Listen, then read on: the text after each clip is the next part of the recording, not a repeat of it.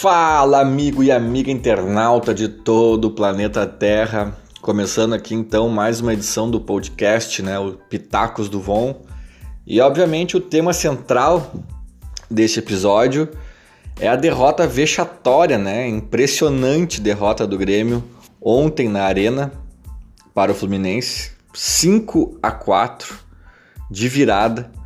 É, enfim, vamos esmiuçar um pouco mais essa partida e suas nuances.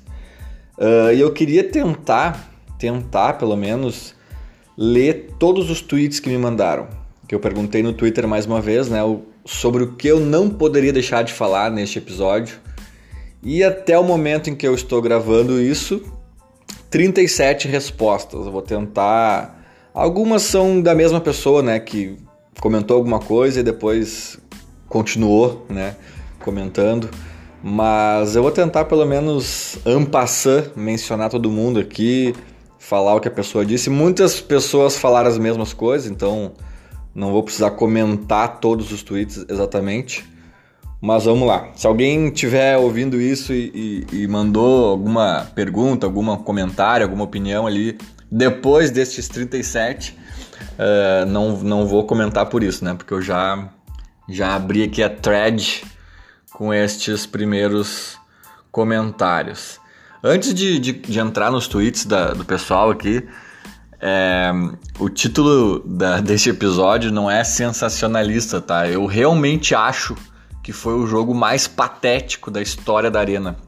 E eu refleti um pouco antes de, de, de escrever isso. Na verdade, eu já tinha tweetado isso ontem, logo após a partida, mas daí cabeça quente, né? tava lá na Arena e aquela coisa toda. Mas refletindo um pouco, eu realmente acho, sabe? Não tô lembrando de outro tão patético. Aí alguém no Twitter comentou, respondeu ontem: Não, mas o, o jogo contra o River foi mil vezes mais triste, decepcionante, etc, etc. Realmente, realmente, o jogo do River eu acho que nos destruiu, né? Deixou o pessoal pelo menos uma semana deprê, assim.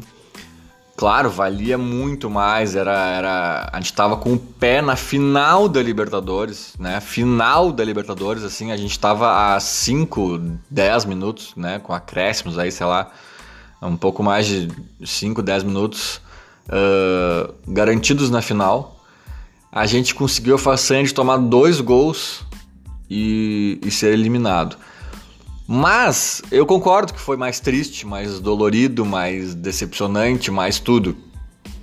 Mas a palavra que eu tô usando aqui é patético. Eu acho que esse do River, ainda que também tenha sido um pouco vexame, assim, um pouco. Porra, a gente entregou o troço que tava na mão, né? Eu acho que é diferente, eu acho que era o River Plate quem, que acabou até saindo campeão da Libertadores, era o campeão da América ali. Era um time muito bom, era Uh, tinha a questão do VAR que nos prejudicou, né? Um gol deles de mão que, que o VAR não viu. Aí o outro gol deles foi uma mão que o juiz não viu e o VAR viu, sabe? Do Bressan. Então acho que recaiu muito sobre o Bressan a culpa, né? E, e, justamente recaiu porque eu acho que o time não tava tão mal assim. O Bressan me põe uma mão bizonha na bola. Que num jogo de dois anos atrás ia passar despercebido, o juiz não tinha visto. Aí o VAR viu, aí esse mesmo VAR não vê uma mão dos caras, tá ligado? E tipo, tudo isso num cenário de que o técnico deles tá suspenso e tá atuando. Então, assim, eu acho aquele, aquele episódio do, do River, ele foi tipo um, um avião caindo, sabe? Para um avião cair, uma vez eu li uma matéria sobre isso, tem que dar 20 coisas erradas. Ah, o sensor de não sei o que não funcionou. Bom, mas se isso acontece, eles têm um sensor reserva que acontece isso. Ah, mas daí se esse pifa, ah, daí eles podem ainda fazer sem o sensor utilizando tal e tal técnica. Ah, isso acontece tal coisa. Ah, não, daí eles têm, sabe? Então assim, tipo, ah, se quebra um, sabe? Se um motor falha, tem outro, tem um motor reserva e não sei o que. E se ah, perde contato com a torre, tudo bem. Tem um procedimento padrão que é fazer não sei o que, não sei o que lá. E tipo, cara, é tem que para um avião cair. Assim, tô falando para um avião cair por azar, né? Por, por tragédia pura e simplesmente, porque é, a falha humana ela, ela, ela come algumas etapas. ah, o cara não abasteceu a aeronave como deveria. Tá, meu, tá. Aí tu, Aí também tu comeu muita etapa, né? Aí, tipo, tu, tu passou por cima de um monte de, de procedimento de segurança ali, de, de obviedades que deveriam ter sido feitas, que foi o caso da Chapecoense, né? Uh, e, e, ainda assim teve alguns episódios de azar somados, assim, sabe? Então a visibilidade não tava boa, não sei o que, bababá, bababá, bababá. O aeroporto lá tava conturbado, mandaram eles esperar, não podia. Enfim, mesmo fazendo 10 coisas erradas, tem que dar mais 10 para para cair. E acho que o Grêmio River foi exatamente isso. Cara, foi exatamente. Deu, deu assim, ó. Deu 19 coisas erradas. Tipo, o VAR errou para nós, acertou para eles. O técnico deles atuando, a Comebol. Uh, uh, como é que se diz? Uh, impu, in, com a impunidade da Comebol, né? Pra, pra, pra questão do Galhardo lá. É, o Grêmio não estava tão bem. O Grêmio poderia estar um pouco melhor. O Grêmio rachou em alguns aspectos blá blá blá blá blá. A gente, a gente pode falar de 19, 19 coisas que aconteceram de errado. Mas, cara, se o Bressano mete aquela mão na bola, ia dar 19 coisas erradas a gente tava na final, sabe? Ou o Bressano meteu a mão na bola, mas se o VAR enxerga a mão no gol deles, a gente tava na final. Então, assim, ali eu não acho que foi patético. Eu acho que foi triste, decepcionante, foi até um pouco vexatório, sim. Eu acho que a gente, né, não pode, tu tá ganhando de 1 a 0, podendo até empatar aos, até os 30 e todos do, do segundo tempo e tu conseguir uh, ser eliminado, né? Concordo, também tem seu grau de vexame. Mas o jogo do Fluminense, para mim, foi o mais patético da história da Arena. Não vou dizer da história do Grêmio, né? Porque é uma história de mais de 100 anos que eu nem sei todos os, os capítulos. E o Grêmio já foi rebaixado. Tem, tem muita história patética também, como todos os, como todos os clubes, né? Mas a história da Arena, que é mais recente, é, Olha, eu não lembro de um jogo mais patético. Sinceramente, se alguém lembrar aí até me manda. É, Twitter, arroba LucasVon, Instagram, Lucas Von, ou manda no facebook.com barra o como quiser. E eu faço questão de, de me corrigir, mas assim, eu, eu para mim, na minha lembrança, foi o jogo mais patético da história da Arena. 3 a 0 e não é um 3 a 0 episódico, assim, ah, chutou a bola, bateu numa pomba, entrou, sabe? Não. 3 a 0 com autoridade. Os primeiros 35 minutos, o Grêmio amassou o Fluminense. Tipo assim, cara, se mantiver esse ritmo é 6 a 0 é 7, é 5, é. sabe? E aí é natural com 3 a 0 tu baixar um pouco a intensidade, tu baixar o ritmo, é, tocar mais a bola. Mas não é natural tu, tu, tu se desligar do jogo. Tu, tu esquecer que tem um jogo rolando, achar que já acabou. E principalmente brincar, que foi o que o Júlio César fez. Aquilo ali não é excesso de confiança. O Júlio César tem, tinha cinco jogos no ano. Né? É, agora fez o sexto. Inclusive ele tinha cinco jogos no ano e não tinha tomado nenhum gol. Agora ele tem seis jogos no ano e tomou cinco gols. Parabéns. Mas aquilo ali não é excesso de confiança. O cara não tá numa fase estupenda para Não é, aquilo ali é, é, é, aquele, aquele driblezinho que ele tentou dar é reflexo do jogo. Que tava. E na, e na hora tava 3x1 já, não era nem 3x0. Mas igual, ele tava ali achando, ah, tá, aqui é, aqui é o momento de arriscar, de me consagrar, olha como eu jogo bem com os pés. Não, velho, não, não. Quem tá competindo não, não tem. Isso aí tu faz na pelada, tu faz solteiros contra casados. É, é a mesma batida, né? tá, tá sendo repetitivo, né? Mas o Grêmio toma gol de pelada todo jogo. É a mesma coisa do, do Havaí lá, que o Léo Gomes dá um passe no meio do campo pro, pro, pro adversário, como quem tá jogando contra, com os amigos na, na, na HD ali, grama sintética. Aí dá o contra-ataque pros caras, escanteio, eles cobram, na, no rebote o Cebolinha tenta driblar um cara, fazer uma jogada estupenda, arrancar ali na linha de fundo, na boca da nossa área. Aí perde a bola pro Betão, depois toma uma janelinha do Betão no zagueiro, né? E aí ele, ele alça pra área e o Michel mete contra. Foi assim, tipo, sucessão de, de, de, de momentos pelada, sabe? Que foi exatamente o que o Júlio César fez. De, aí de novo, me, mesma coisa. Ah, não, o cara tá vindo, eu vou dar uma dribladinha. Isso aí, aliás, dependendo da, da seriedade do jogo, da pelada, o cara é execrado na pelada se faz aquilo. Então aquilo ali é uma pelada amistosa, né? Vamos até deixar claro, não é qualquer pelada que se vê aquele tipo de lance. Foi patético, o do Júlio César foi patético. É, mas enfim, Então, fechado esse parênteses gigantesco aí de que, né, da, do quão patético foi o jogo. 3 a 0 tu deixar empatar é patético, tu deixar virar em casa é um negócio assim que eu não me lembro de já ter visto. E aí o Yuri Kist, começando aqui então as participações dos amigos internautas, ele diz o seguinte: Michael não joga nada, faz tempo, mãos na cintura, olhando os caras fazerem dois gols. Duda e Guerra montaram um grupo com 20 caras do meio para frente e três zagueiros. E ainda substituíram o melhor goleiro do Brasil por Júlio César. Piada. Ah, esqueci do Deco, os três patetas. Tá, vamos lá. O Michael não jogaram nada. É, o Michael, ele realmente não tá bem. Esse ano ele não tá bem. Ele tá lembrando aquele Michael que, que que foi muito criticado em 2016 e depois melhorou muito, né? No próprio 2016, foi uma das peças-chave do título da, da Copa do Brasil. Mas antes ele estava muito mal, no, na época do Roger e tal. E depois na Libertadores ele também não, não jogou praticamente no Tri, né? Perdeu o lugar pro Arthur e, e Michel, que foi basicamente a nossa dupla, né? E até Jailson acho que entrava bastante. É, eu não sei se o Maicon é questão física, sabe? Porque a idade dele e os problemas que ele vem enfrentando de, né, de lesão e tudo mais, eles podem indicar esse, esse caminho, sabe? Da lesão. E aí, se for isso, cara, é, é triste, é lamentável, mas o Maicon tem que ser reserva. Se for isso, e a idade dele principalmente aponta que pode ser um caminho sem volta, né? Se for isso, cara, é, reserva de luxo, mas reserva não pela ruindade dele, mas reserva porque ele vai ter que começar a jogar 30 minutos por jogo, sabe? Entrar nos 15 do segundo tempo, é, entrar no intervalo, entrar eventualmente jogar alguma coisa porque tem, temos problemas de lesão e suspensão. Ah, não tem quem botar, não sei o que. Ah, tá, tem o Maicon. Opa, beleza, vai aguentar 90 minutos hoje, Maicon. Ou vai aguentar 70, sabe? Aí sai, aí. Mas assim, pra eles ficar jogando com certa regularidade em 90 minutos, eu acho que não tá dando mesmo, sabe?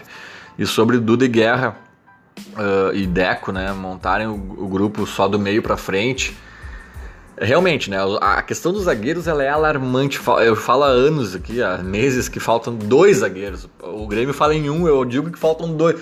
É quando faltava um, uh, já não trouxeram, aí começou a faltar dois. E aí, né, o Marcelo Oliveira, Marcelo Oliveira, que já era um improviso, perdeu a temporada. Falta dois. Faltava um quando tinha Marcelo Oliveira ali, né, que não era nenhuma opção estupenda, mas pelo menos tinha, sabe?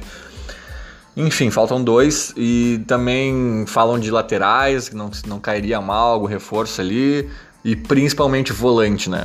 Além de zagueiro, acho que o volante enfim, meio para trás, né? De volante para trás ali, realmente a gente não tá tão bem servido e zagueiro é grande urgência. E só que eu não acho que dá para botar só na conta do Duda, Guerra e Deco. É, acho que, né? Acho que é o Grêmio, sinceramente. Inclui o Romildo, que é um baita presidente, aí nos tirou das trevas, faz uma gestão elogiadíssima pelo Brasil inteiro, mas também tem culpa nesse cartório. Assim como o Renato, né, a comissão técnica também palpita e muito nas contratações, tanto para vetar quanto para exigir ou sugerir nomes. É, então, sinceramente, né, hum, eu não acredito que o Renato, ainda as próprias entrevistas do Renato deixa claro que não é o, o problema do Grêmio não é não ter zagueiro, não perdeu porque o Michel estava ali. E para mim é sim, para mim é um problema. Para mim é um problema porque o Michel não tem o cacuete, muita jogada é estranha com ele ali, mesmo ele não errando, assim, falhando miseravelmente no lance, como o gol contra lá do Havaí. Mas assim, tu vê que se fosse um zagueiro ele era diferente, sabe? O desfecho da jogada. E além do que, a gente perde o Michel na volância, né? A gente perde o Michel na posição que ele sabe jogar.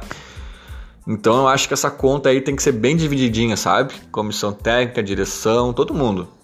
Eu acho que a gente está quase no meio do ano já. Mês 5, né? Mês 6 já é meio do ano exatamente. E, e a gente tem três zagueiros no grupo. Três zagueiros, sabe? A gente tem a dupla titular e um e um, um, reserva que, que é bom, até o, o, Paulo Miranda, mas que é de cristal, né? Vamos combinar. Eu não lembro do Paulo Miranda no São Paulo, nos outros clubes dele, mas no Grêmio, a amostragem já tá bem clara que não é uma coincidência. É um cara que tem uma facilidade de se lesionar, ponto. Não é culpa dele, mas assim, a gente tem que saber, né? Tem aquele ditado que diz: quem tem. Como é que é? Quem tem três tem dois, quem tem dois tem um, quem tem um não tem nenhum. Porque, né, ainda mais zagueiro, que toda hora tá suspenso também e, e se lesionando, mas enfim. É, aqui já é mais do mesmo, né? Aí aqui o O'Connor, arroba Brian, Brian Moura, não sei como é o nome dele exatamente, ele diz que, para eu falar do Duda Crefe e da mudança de esquema, volta 4-2-3-1. Eu acho que a mudança de esquema, cara, ela é muito relativa, assim. Eu acho que. Eu, eu sou um cara que não sou muito da tática, né? Não sou muito chegado nisso. Mas eu acho que tática é um rótulo que a gente, a gente usa para facilitar, assim. Só que eu, eu, na minha ignorância, assim, da, da, da questão tática, eu vejo que às vezes não tem muito isso, sabe? Às vezes, às vezes eu não vejo muito bem a tática que, que dizem que tá rolando. Tipo, ah, o Grêmio tá no 4, 2, 3, 1. Aí tu vê assim, cara, como assim, meu? Aquele, aquele cara que eles estão considerando que é um 3 ali, né? O, o 4, 2, 3, 1. Pra mim ele tá jogando no ataque.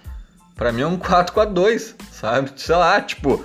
Ou, às vezes, o time tá atacando, tá num esquema, tá defendendo, já acha que tá em outro, sabe? Aquele cara ali já volta, já faz outra função. É, eu lembro muito do, do o Grêmio do, do Filipão que era, era um 4-4-2 clássico, né?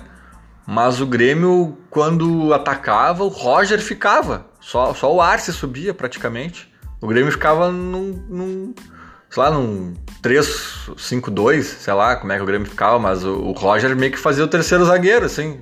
Não, não sei se era bem isso, posso estar viajando aqui, mas até porque eu era muito guri na época, né? 95, tinha 10 anos, 96, 11, por aí vai. Mas eu lembro mais ou menos disso, sabe? Que na época eu já pensava nisso.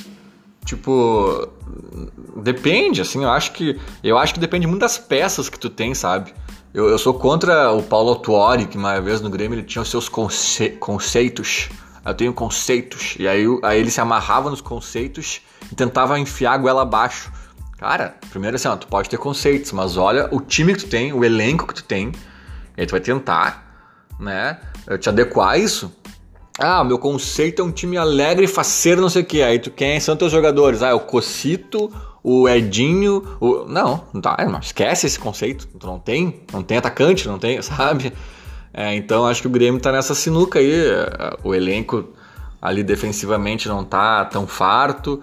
É, os volantes, a questão do meio tá, tá, tá diferente também. Tem que analisar como fazer. Eu não, eu não, eu, não, eu não acho que a questão é tanto o número, sabe? 4, 2, 3, 1, 4, 3, 3, 4, 2, 1. Acho que a questão é mais assim a atitude, a postura e a movimentação, assim, sabe? Acho não, não adianta nada estar tá bem bonitinho assim no papel antes do apito inicial. Olha só que bonita a disposição do Grêmio. E aí o cara que tá ali na volância não sobe, não, outro não desce, outro não marca, outro. Tipo, eu acho que é esse o ponto, sabe? Acho que é esse o ponto. Muito mais do que os números. É, o putaço com o. Ah, ele falou do. O O'Connor também falou do Duda Cref, né? O Duda Cref vai ser aqui um, um, uma, um comentário recorrente da, da galera, pelo que eu já dei uma olhada. É, como eu já disse no outro episódio aqui, eu não tenho nada contra o Duda Cref, acho que é um baita cara, um baita gremista. Não, não conheço ele também, mas imagino que seja um baita cara e com certeza é um baita gremista. Uh, Tá, eu não sei se ele tem grandes competências para ajudar o Grêmio, assim, não sei se ele entende tanto de futebol, se ele tem ali, se ele é do, do métier, sabe? Caso sim, eu acho que ele é um baita cara para ajudar, para ajudar o, o clube, é, como é que se diz, informalmente. Ah, ele é um entendedor, ele é foda, ele é tudo isso. Legal. Uh, Romildo liga para ele, te consulta, marca um café com ele, mas eu acho que realmente essa figura dele é, pública, essa figura que vai aos microfones, não tá fazendo bem ao Grêmio e nem a ele. E nem a ele. Eu acho que uh, ele parar de dar essas entrevistas, inclusive blindaria ele. Em todos os meus grupos, meus grupos de gremistas no WhatsApp, todos, todos, tem memes com o Duda Cref, sabe? É ele uma cara assim, meio séria, meio. Uh, calma, galera, vai dar. Está tudo sob controle, não sei o que. Uh, não me preocupo sobre isso. Essa questão, não sei o que. Ah, sabe? Tipo. É, e o pessoal não gosta das entrevistas, das entrevistas dele desde que ele era presidente, sabe? E ele realmente não tem esse dom, essa, essa oratória, essa. E às vezes ele se mostra conformista quando era para ter mais, sabe? É, para ser mais soco na mesa ali. E às vezes ele é muito sincerão, assim, sabe? Ele diz umas coisas que não precisava. Então eu não tô aqui acho, uh, falando da pessoa, da, da, das, até das capacidades dele para contribuir com o clube, não, quem sou eu para julgar. Mas essa interface com a torcida, com, com a imprensa, com os microfones, eu acho que é um tiro no pé do Grêmio. É um tiro no pé, sabe? Muita gente pedindo sai do da Cref, não sei o quê. É, eu nem sei se é para tanto, nem sei se, se ele é tão. Sabe? Ele não, é, ele não deve ser esse horror todo, assim. Mas é a imagem que passa, sabe? E, e já tinha críticas em relação a isso, em relação a ele, nos momentos bons, sabe? Porque ele realmente não tem o dom. É, às vezes eu me irrito com as entrevistas dele também. É, agora, nos momentos ruins, nossa, tudo é, é levado à enésima potência, né? Inclusive, às vezes a gente pode ser exagerado, assim, tendo raiva do cara, tendo, sabe? Então, olha, para blindar o clube e até mesmo para blindar o próprio Duda Cref, eu acho que não sei se tem que tirar ele da, da, da, da função ali de, de vice-presidente de futebol ou algo do tipo, mas, mas pelo menos tirar ele do circuito dos microfones eu acho necessário, sinceramente. Vamos adiante, porque eu me prendi muito aqui, né? Nos primeiros. O putaço com o Grêmio, que é o arroba CDR Siqueira, ele diz assim: time que ganha. Falar sobre time que ganha muitas faixas e perde o tesão de competir. É, isso é outro, outra questão, né? Eu acho que o Grêmio. O Grêmio tá nessa ressaca pós-título. Porque, como eu vejo, a gente pode discutir aqui se o Michael não tá mais marcando, se o fulano isso, se o Beltrano aquilo, a tática, o 4-2-3-1. Mas eu acho que o grande problema do Grêmio é postura, é, é, é desconcentração. E, e, como eu digo, não é deliberado, que é o pior. Porque se fosse deliberado, ah, eles estão brabinho porque o salário tá atrasado. Bom, paga o salário e resolveu. Eu acho que não é tão simples, eu acho que é inconsciente, sabe? O, o, o Jeromel e o Kahneman de 2019, infelizmente, não são o mesmo de 2016, 2017. Ah, porque eles ficaram ruins, estão velhos? Não. Porque, aquele, porque aqueles, aqueles dois caras de 2016 não tinham ganho uma Copa do Brasil, uma Recopa Sul-Americana, uma Libertadores da América, sabe? É nem aquela coisa, quando uh, uma, uma empada é boa? É. Mas quando tu come a primeira empada morrendo de fome, ela é muito melhor do que a segunda empada. E a segunda empada é a mesma coisa que a primeira empada. Ela é tão boa quanto. Mas a primeira empada é, é diferente tu comer quando tu tá com fome. A décima empada já é até quase ruim, sabe? Então, eu não tô aqui, eu tô dando exemplo deles porque são dois caras, né, um setor ali que se mantém o mesmo das, das boas fases lá. E acho que eles estão bem até, não tô, não tô dizendo que eles estão mal. Mas assim, sabe? Daqui a pouco tem um brilho no olhar a menos, tem uma. Aí junta com um cansaço, com isso, com aquilo, cara. Eu acho que é uma desconcentração, sabe? Que eu não sei te dizer. E aí juntam umas personalidades, o Jean-Pierre, que eu acho que o guri é craque, craque de bola. Também é um cara que às vezes assim não, não paga imposto para se dar uma desligadinha, sabe? Pra, sair do jogo. Aí, sabe, aí junta um, junta outro, e aí eu acho que, que o time desliga, sabe? Aí tu vê ali o Cebolinha, que é craque, craque, craque de seleção, tenta driblar na linha de fundo. O Júlio César, que não mostrou nada no Grêmio ainda, o cara que tinha que estar tá com sangue no olho para provar alguma coisa, tenta driblar o atacante, sabe? Cara, isso aí é postura de pelada, é postura de quem tá, tá, quem tá feliz e faceiro demais porque ganhou dois títulos recentemente, porque, sabe?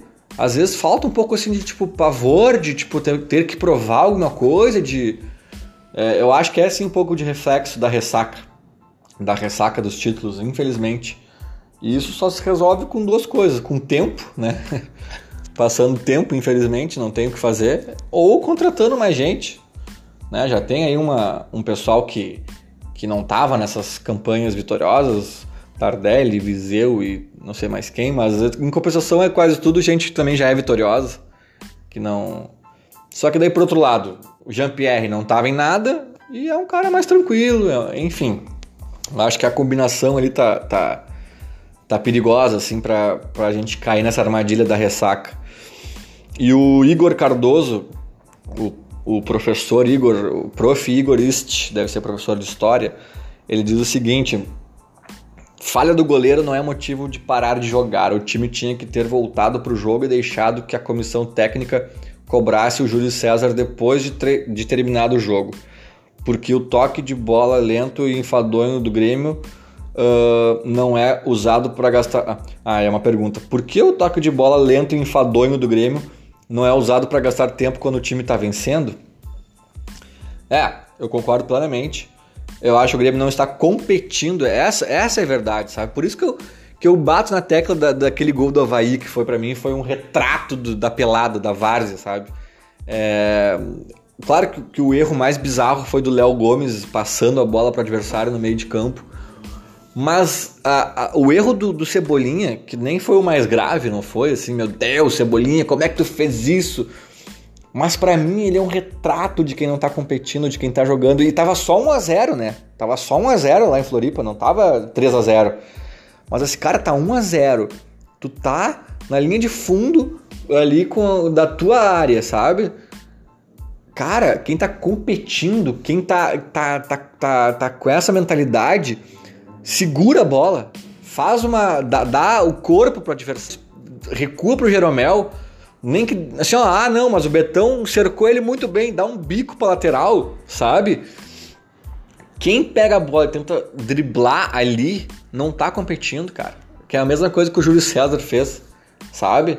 É, e, e, e aí eu concordo contigo. O Júlio César deixou o jogo aberto, deixou o jogo perigoso, foi ridículo, mas estava 3 a 2 ainda, em casa. Não, não era motivo para dizer assim, nossa, o Júlio César acabou com o nosso jogo. Não, não põe na conta dele. Depois ele até fez algumas defesas. O Grêmio parou. O Júlio César é só um dos 11 que parou. E aí, claro, quando o goleiro erra é fatal, né? Mas todo mundo errou. Um não marcou como não devia, o outro parou de correr, o outro no ataque fez a jogada errada, sabe? Os 11 pararam de jogar depois dos 3 a 0 Os 11. Ah, o erro do, Júlio César fica mais evidente, mais fatal, porque ele é goleiro, não tem ninguém atrás dele. Mas os 11 pararam, concordo plenamente. Não é motivo de parar de jogar porque o goleiro falhou. Pelo contrário, era motivo para acordar. Opa, vamos lá então, gurizada, sabe? E, e esse toque de bola aí que tu fala também, Igor, é, é a mesma coisa, sabe? Eles não, quem, eles não, o Grêmio não compete, o Grêmio joga. E o Grêmio eventualmente ganha, já falei isso também, porque o time é bom, afinal das contas tem um elenco considerável e eventualmente vai ganhar. Agora, o Grêmio quer jogar, o Grêmio quer jogar. Tem horas que tu não tem que jogar, meu, tem que competir, velho. Competir inclui tocar a bola para matar o tempo, inclui, sabe? Às vezes cavar um amarelo para alguém, Tipo, sei lá, sabe? O Grêmio não tá jogando para competir, o Grêmio tá jogando pra. pra parece que na, jogando na várzea, na pelada dos amigos. E aí que o insano gremista diz o seguinte: falta de garra do time. Só o Kahneman vibra, o, re, o resto fica tudo com cara de André durante o jogo. Até o Michael, que era brigão, morreu em algum momento de 2018. Jael foi o último nessa linha de não se conformar. É, ali o Jael o Jael tinha essa pegada, né? Todo mundo menciona o Edilson também, o próprio Ramiro, que tava muito mal. Vamos, não vamos também aqui, né? Também aquela coisa do cara morreu e vira bonzinho, não é? Sabe? Ah, saiu do Grêmio, agora gente valoriza. Não, mas o Ramiro dá uma segurada até mesmo na marcação, assim, talvez desafogava um pouco o Michael e companhia.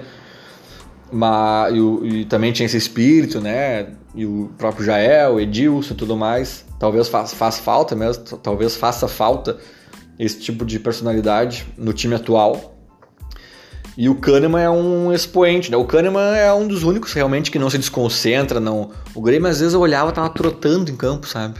Trotando assim, perdendo, empatando, eh, fazendo fiasco. E ah, não, tudo bem, tava um fiasquinho aqui a mais ou a menos. O Kahneman não. E o Kahneman erra, mas se errar é pelo excesso, não é pela omissão. Ele faz pênalti, ele faz pênalti. Aliás, discutível, né? Eu não vi direito essa imagem no replay ali, mas foi estranho. E o árbitro, na minha opinião, pelo menos deveria ter ido ver no vídeo. Ele não viu. Mas o Kahneman faz pênalti e não me irrita. Sabe? Ele tá, tem que fazer mesmo, Kahneman, sabe? O Kahneman faz tudo, faz pênalti, faz gol, dá carrinho, arma ataque, defende, sabe? Como é que tu vai te irritar com um cara desse, cara? Não tem como. Aí tem uns que não fazem nada, não fazem nem o que tem que fazer.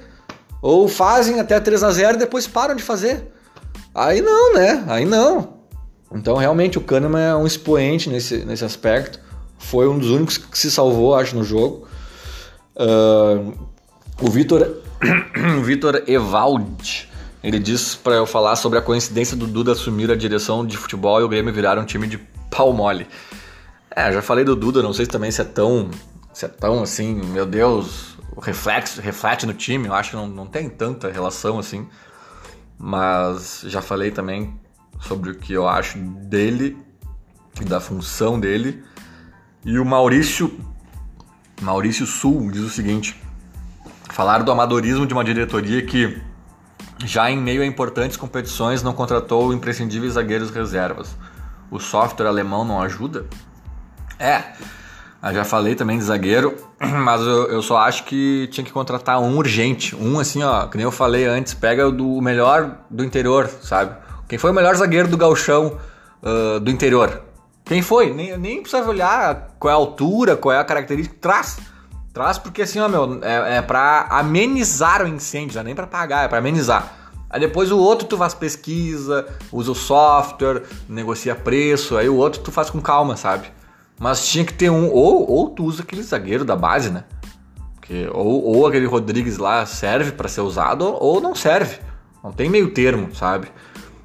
Enfim, para jogar contra o Havaí, sabe? Não dá para usar o guri da base, que dizem que foi capitão do time sub-20 e muito bem e jogou, fez, se não dá para usar ele, então ele não, não, não é bom, então qual é o problema dele? Sabe? Uh, enfim, eu acho que faltam dois zagueiros. E não sei se o Grêmio tá nessa batida também ou vai pegar só um. O Murilo Neroni diz para eu falar da malemolência e da soberba. Eu até acho que não é isso, Murilo, sinceramente. Eu acho que é mais desconcentração mesmo. Talvez um pouco de soberba, né? É, acho que tá atrelada a desconcentração. Eu acho que desconcentra porque acha que tá tudo dominado. Eu acho que isso pode ser um pouco soberba mesmo. O cavalo de guerra, arroba Marlon Bros, diz para eu falar da decadência de todo time campeão. Ela sempre chega. É, já falamos sobre isso, sobre a ressaquinha, né? O Félix, é, 1900 é o Grêmio. Horrorosos. Cortez ainda é o menos pior. E Léo Moura, ex-jogador, sobe, sobe pro ataque e volta uma hora depois com a mão na cintura, rebolando a, a raba. Cara, eu não acho que é pra tudo isso, sabe? Eu acho que o Cortez é bem cumpridor. Uh, ele faz algumas coisas interessantes, outras nem tanto. Mas é o reflexo do, do, do futebol brasileiro. Quem, é, quem, tem grandes laterais no elenco, sabe? É difícil, é difícil. Acho que o Cortez tá na média, tá na média. Uh, sabe, sabe lidar com a bola, mas acho que já foi, né? Acho que o Léo Moura entra naquilo que eu falei no início desse episódio sobre o Maicon, que talvez seja o destino do Maicon. Ser um reserva de luxo, assim, um cara que o Léo Gomes tomou amarelo e tem, e tem um cara ali que tá infernizando a vida dele, periga ser, ser expulso. Ou Léo Gomes torceu o tornozelo aos 15, 20 do segundo tempo. Entra o Léo Moura. Beleza, sabe? Beleza, pô, tem o Léo Moura pra entrar aos 15, 20 do segundo tempo. Não é, não é um pereba que vai entrar, sabe? Maravilha, maravilha. Agora, ser titular 90 minutos, acho que não dá mesmo. Não dá mesmo. Uh, o Ávila diz para eu falar da facilidade que o Fluminense teve em trocar passes em nosso campo, coisa que eu não vejo acontecer tem muito tempo, exceto o jogo contra o Libertar. É, foi aquilo que eu falei, o time parou, né?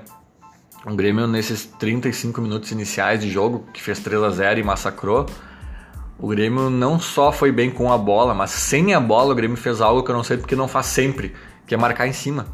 Marcou em cima. Eu sempre digo isso, quando o Grêmio marca em cima, o Grêmio sempre incomoda o adversário. Ou se dá bem, ou não se dá bem, mas assim, foi competitivo, foi por pouco, sabe? E quando os adversários marcam o Grêmio em cima, isso eu não tô falando desse Grêmio, eu tô falando desde, desde que eu vejo futebol, né? Todos os Grêmios que eu me lembro, quando o Grêmio marcaram o Grêmio em cima, o Grêmio teve problema. Ah, ou, ou perdeu, ou até ganhou, mas assim com dificuldades por pouco e jogo pegado. Ou seja, marcar em cima dificulta, nitidamente. E bastante. Porque o Grêmio não faz isso sempre, deve estar no estatuto do Grêmio, sabe? E o Grêmio fez até os 30 e poucos do, do primeiro tempo. Depois parou. Então acho que isso gerou essa facilidade do Fluminense de trocar passe né, no nosso campo. Uh, o Ávila também fala da Avenida aberta em, em acesso à nossa zaga, acho que é mais ou menos a mesma coisa. O Lucas Ditchen, ele diz falar da cabeça dura do Renato que não vê os defeitos do time. Cara, aí que tá, acho que até ele pode ver, mas ele não vai falar no microfone, né? Eu não sei se ele vê. Eu não sei se ele vê. E sinceramente, tava falando com isso num grupo de amigos ali. Quais são os defeitos do time, sabe? É tático, é técnico. Isso ele não vai falar na entrevista. Se, se ele tá vendo isso. Mas assim, apesar de ser um pouco irritante também o Renato ficar falando demos mole, demos mole, demos mole. E essa ser sempre a desculpa, ah, o time deu mole. Eu acho que nesse caso é um pouco isso mesmo, sabe? É, deu mole, cara. Tipo, desligou, parou de jogar, sabe? O que é revoltante, é pior do que tu jogar mal. Então, eu acho que nesse caso o Renato viu um pouco. Só que agora, se tem como consertar isso, se é com papo, se é com mudando peça, se é contratando, se é com palestra do Paulinho Micharia, não sei. Não sei se o Renato vai ter como consertar isso, porque não é de hoje. Né? Não é de hoje, o Renato não tá de férias, o Renato tá lá. E aparentemente não conseguiu mudar nada. Porque a gente fala disso há quanto tempo? Desde, no mínimo, a estreia na Libertadores. O time desliga, o time desconcentra, o time para de jogar, o time acha que já ganhou, o time é, não, tem, não tem intensidade, o time tá passeando na feira. E aí, continua passeando na feira. A gente tá no meio do ano. E o Renato tá lá no Grêmio. Renato que revolucionou o Grêmio em 2016, justamente com essa atitude, com essa postura, tá lá no Grêmio. E aí? Ele já tá vendo isso há quanto tempo? Três meses que ele tá vendo isso e não tá conseguindo mudar. É isso que me preocupa, sabe? Mas que ele tá vendo, ele tá vendo. Aí o Lucas Costa fala que pode ser preparação física. Não sei, não sei. Acho que não, cara, porque acho que é mais anímico mesmo, é mais, é mais, é mais mental. Ninguém cansa aos 39 do, do primeiro tempo, sabe? Que foi quando o Grêmio tomou o primeiro gol e a, e a maionese desandou bonita. Acho que ali não, não é, é muito cedo, sabe? É muito cedo é, e é início de temporada, eu acho que não é para tanto, sabe? O Paul Walker do Cerrado. Paul Walker do Cerrado. É, ele disse que o Vitor Gigi, Gigi, sei lá. Ele disse que o André tem que se aposentar. Cara, eu não acho. Eu acho que o André tá finalmente entendendo o jogo do Grêmio e tá bem, sabe? Claro que ainda está muito aquém do que eu imagino que tem que ser um centroavante do Grêmio e tal.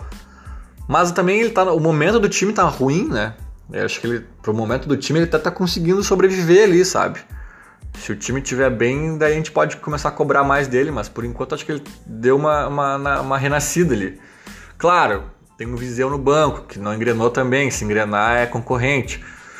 Mas, eu, olha, cara, sinceramente, eu nunca pensei que eu fosse dizer isso, mas o André não é o cara que mais me preocupa na atualidade.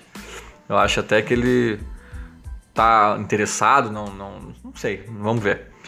Uh, o Michael Maciel diz para eu falar como um time do tamanho do Grêmio toma cinco gols em casa de um time horrível como o Fluminense. É, eu não acho o Fluminense tão horrível, né? Eu acho que até tem, tem jogadas interessantes, jogadores interessantes, mas realmente, não, tomar cinco não interessa. Não interessa de quem. É, é, é, patético e da forma que foi. Se fosse um 5 a 4 pegado, sabe? E vai um e faz um gol, e outro empata, outro vira e outro empata, e vai e vem. Não, 3 a 0 3 a 0 tu tomar 3 a 3 é patético. Agora, tu tomar 5 a 4 depois disso é. Faltam palavras. O Pietro Rambo Sordi diz para eu falar da falta de um jogador bandido nesse time. É, o bandido não no sentido do cara que vai bater nos outros, ser desleal. Eu acho que é o cara que sente o jogo, né? É, tipo Edilson, acho que foi um, dos caras que foi que, que também ajudou na guinada do time, né, de 2016, junto com o Renato, com o Kahneman e, etc. Eu acho que falta isso mesmo. Um cara que sinta o jogo, que sinta. que não. que sinta. Uh, que não goste de perder, sabe? Que seja, que, que seja que vá, um cara que vá competir. Mais do que jogar, que vá competir. É isso que talvez esteja faltando mesmo, eu concordo. Talvez possam ser esses mesmos caras, só com mudando a mentalidade. Alguns deles, pelo menos. Mas enfim. Leandro Malman fala do meio-campo que não marca. Pois é, cara, eu não sei te dizer. O Maicon realmente acho que tá quem nesse, nesse quesito. Eu já ouvi falar gente dizendo que o Mateuzinho marca por três, que graças a ele segura o piano e tal. Outros dizendo que ele também não marca. Uh, o Jean-Pierre com certeza não é a dele. Não é, ele não é muito. Não vejo muita intensidade nele nesse sentido. Talvez seja aí o furo, sabe? Mas aí tu vai tirar quem e botar quem, eu não sei, não sei. Por incrível que pareça, às vezes eu acho que o Jailson faz falta. Uh, o cara que é o Azuis, Negros e Brancos, arroba Celeste Imortal. Como deve ser escalado o meio, do, meio campo do Grêmio? É, acabei de falar sobre isso, não sei mesmo. Eu acho que essa é a grande bronca do Renato. Eu acho que tudo que está acontecendo passa pelo meio, pro bem e pro mal. O Argolão, menino Argolo, fala para eu falar sobre os goleiros ruins de titular e reserva. Goleiros ruins, titular e reserva. É, alguém lá tinha falado também quando criticou a, a direção e tudo mais, falou que a gente entregou o Groy para pegar um goleiro desse, para pegar o Júlio César. Acho que primeiro não, porque o, o titular é o Paulo Vitor, né? E, e, enfim, cara, eu não sei se o Paulo Vitor é tão ruim assim. E digo mais, eu não sei se o Júlio César é tão ruim assim, cara. Eu acho que foi uma infelicidade bizarra, bizarra, que o time inteiro tá passando por essa infelicidade. O Cebolinha, para mim é craque, para mim é seleção. E fez exatamente a mesma coisa lá em Floripa, só que claro, ele fez na linha de fundo, porque ele não é goleiro, e mesmo assim resultou em gol. É... Então acho que é mais ali uma desconcentração, uma cabeça que tá muito errada do time inteiro. Mas nas bolas que chutaram pro gol, o Júlio César não foi mal, sabe? Que é ali, que é a dele mesmo. Não sei, cara. Talvez os dois não sejam tão bons quanto o Groy, quanto talvez um goleiro dos sonhos. Mas eu não sei se é para tanto. Acho que a gente tá meio amargurado também do, do momento. Ó, ó, não, não só não, não à toa que o Orlandin fala o seguinte, por eu falar sobre o rebaixamento. Cara, eu acho que não é para tanto. A gente tá na zona ali, mas hoje, hoje em dia a gente tá dois pontos de quem tá na, lá em cima, sabe? Então, calma. Eu acho sim que essa, essa arrancada pode ter sido fatal para pretensões de título. Pode ter sido fatal. Cara, dois pontos em nove são sete pontos incinerados. E assim, ó, e, e, dois jogos em casa, sabe? E outro contra o Havaí fora. Que praticamente jogamos em casa também, lá com a nossa torcida em peso. Então pode fazer muita falta. para título, talvez para Libertadores. Mas calma, né? Calma lá. O Michael fala. para eu falar sobre Game of Thrones. Ah, Michael, não tô assistindo, desculpa aí. O Rafa El Frigoto diz para eu falar sobre o lateral esquerdo, uma necessidade urgente, tanto quanto os zagueiros. Falta de jogadores com brilho, gana, sangue no olho. É, essa questão do brilho falei já. Lateral esquerdo também falei, né? Eu acho que o, Cortez é cumpridor. E eu não sei se o Capixaba ali dá certo, se ele não é para ser meia. Capixaba é estranho, né? Enfim. É, mas é novo também, é guri, de repente se afirma, não, não, não sei mesmo. O Atila fala para eu falar das sequelas, das sequelas ou das sequências? Será que ele quis dizer sequência? Não, das sequelas das câmeras do Paulo Miranda. Ah, tá. Ele fala assim, ó, para falar das sequelas das câimbras do Paulo Miranda. Até hoje não, não nos recomos e sofremos as consequências. E seis meses sem solução.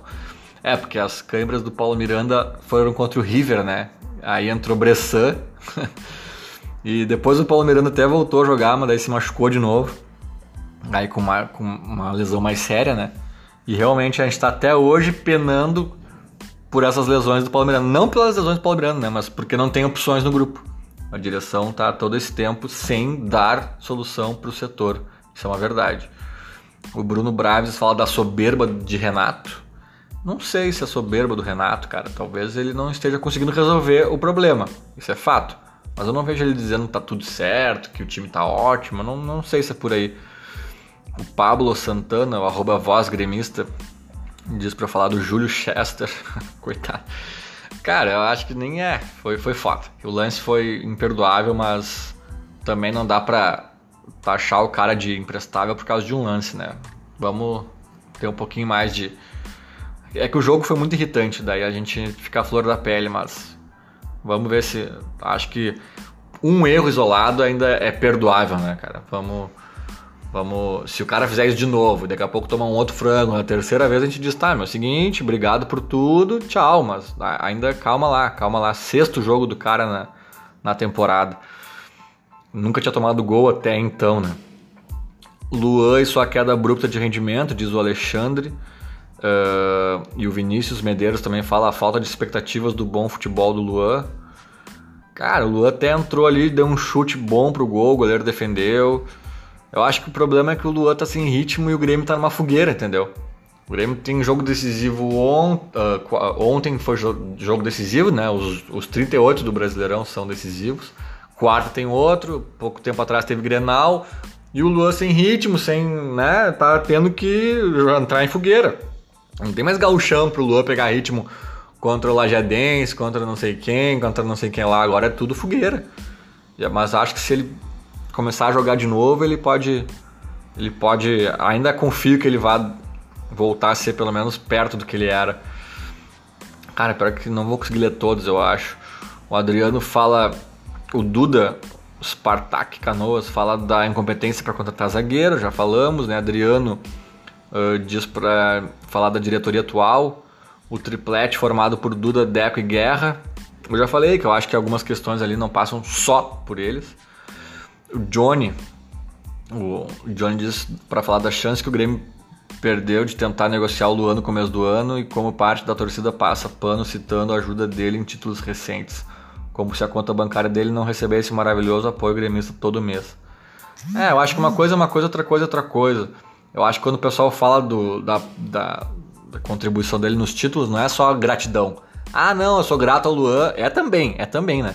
Então deixa ele aí ganhando salário sem fazer nada. Não. Eu acho que é um pouco assim de tipo. É, ter em perspectiva que ele pode voltar a, a, nos ajudar, né? Porque não foi só participação honrosa, ah, ele fazia parte do elenco, não. Foi participação crucial para esses títulos, entendeu? Ele foi um dos responsáveis, graças a ele a gente conquistou esses dois títulos, graças também a ele, né? Então não é só gratidão, é tipo assim, ter, cara, ó, esse cara fez isso, isso e isso. Tá mal agora? Tá, mas ele pode voltar a fazer pelo menos isso e isso, entendeu? Então, o Duda, o Duda xingando seu seu seu xará, de novo é o, é o Duda Spartak Canoas diz para falar do incompetente do Cref. Já falei, né, um pouco do Cref. Para fechar aqui então para não ficar muito longo, o coveiro da imprensa, o arroba embalagem 3D ele, ele faz tópicos aqui. Ele diz para eu falar do Léo Moura joga a cada dois meses. É, já falei do Léo, né? É um cara que tem que saber como usar, porque tem talento, categoria, mas, né? Tem a questão da idade. Ele fala do Tassiano, mostra. Uh, Tassiano mostra mais e não entra quando o Maicon sai. É, o Tassiano eu já falei também na outro episódio, é estranho, ele entra bem sempre, quase sempre pelo menos, e, e não tá no time A, nem no time B, nem no time misto, né? Eu não sei bem o que, que o Renato pensa pro Tassiano, talvez ele pense uma posição específica de difícil, de grande concorrência, não sei o que, que, que o Renato pensa exatamente pro Tassiano, mas ele entra de vez em quando e bem. E realmente eu também acho que ele merecia mais chance. O Marinho não merece fardar nesse clube, não acho que é para tanto mas talvez eu teria colocado o Tassiano na do Marinho ontem mesmo, né? Mas o Marinho, eu acho que ele tem os lampejinhos dele. Só que é aquela mesma coisa que eu falei do Viseu, do, do André, não sei o que. Também o time não tá ajudando, né? O time tá mal, então não vai querer que o Marinho entre e resolva sozinho. E mesmo assim ele fez um tumultinho até ontem, assim, acho que não passou por ele também, não passou por ele a derrota. A aura insossa do Cref, é, mais um falando do Duda o, o comportamento anímico de parar de jogar quando possui vantagem, River e Flu. É, basicamente falei 50 minutos sobre isso aqui hoje. e a displicência soberba contra times menores. Eu acho que o Fluminense não é um time menor, né? Eu até acho que o Grêmio é melhor tecnicamente, mas em termos de tamanho também é um time grande, o Fluminense. E eu acho que a displicência soberba pode ter sido pelo placar de 3 a 0 mas eu acho que isso aconteceram, aconteceu isso em vários jogos. Foram episódios que não são isolados, né? Eu já falei do Havaí, contra o próprio Santos, teve apagão e depois acordou, e, né? Aí não deu tempo. Libertadores uh, começou dormindo e acordou nos últimos jogos. Então o Grêmio às vezes é um eletrocardiograma que varia uh, de jogo para jogo ou durante o mesmo jogo. Então é esse que é o problema, é essas desligadas que eu espero que o Grêmio consiga corrigir. Ficou bem grande o episódio de hoje, mas tinha bastante coisa para falar mesmo. Valeu a todos que acompanharam aí. Mandem feedbacks, críticas, sugestões e até o próximo. Vamos que vamos. Abraço.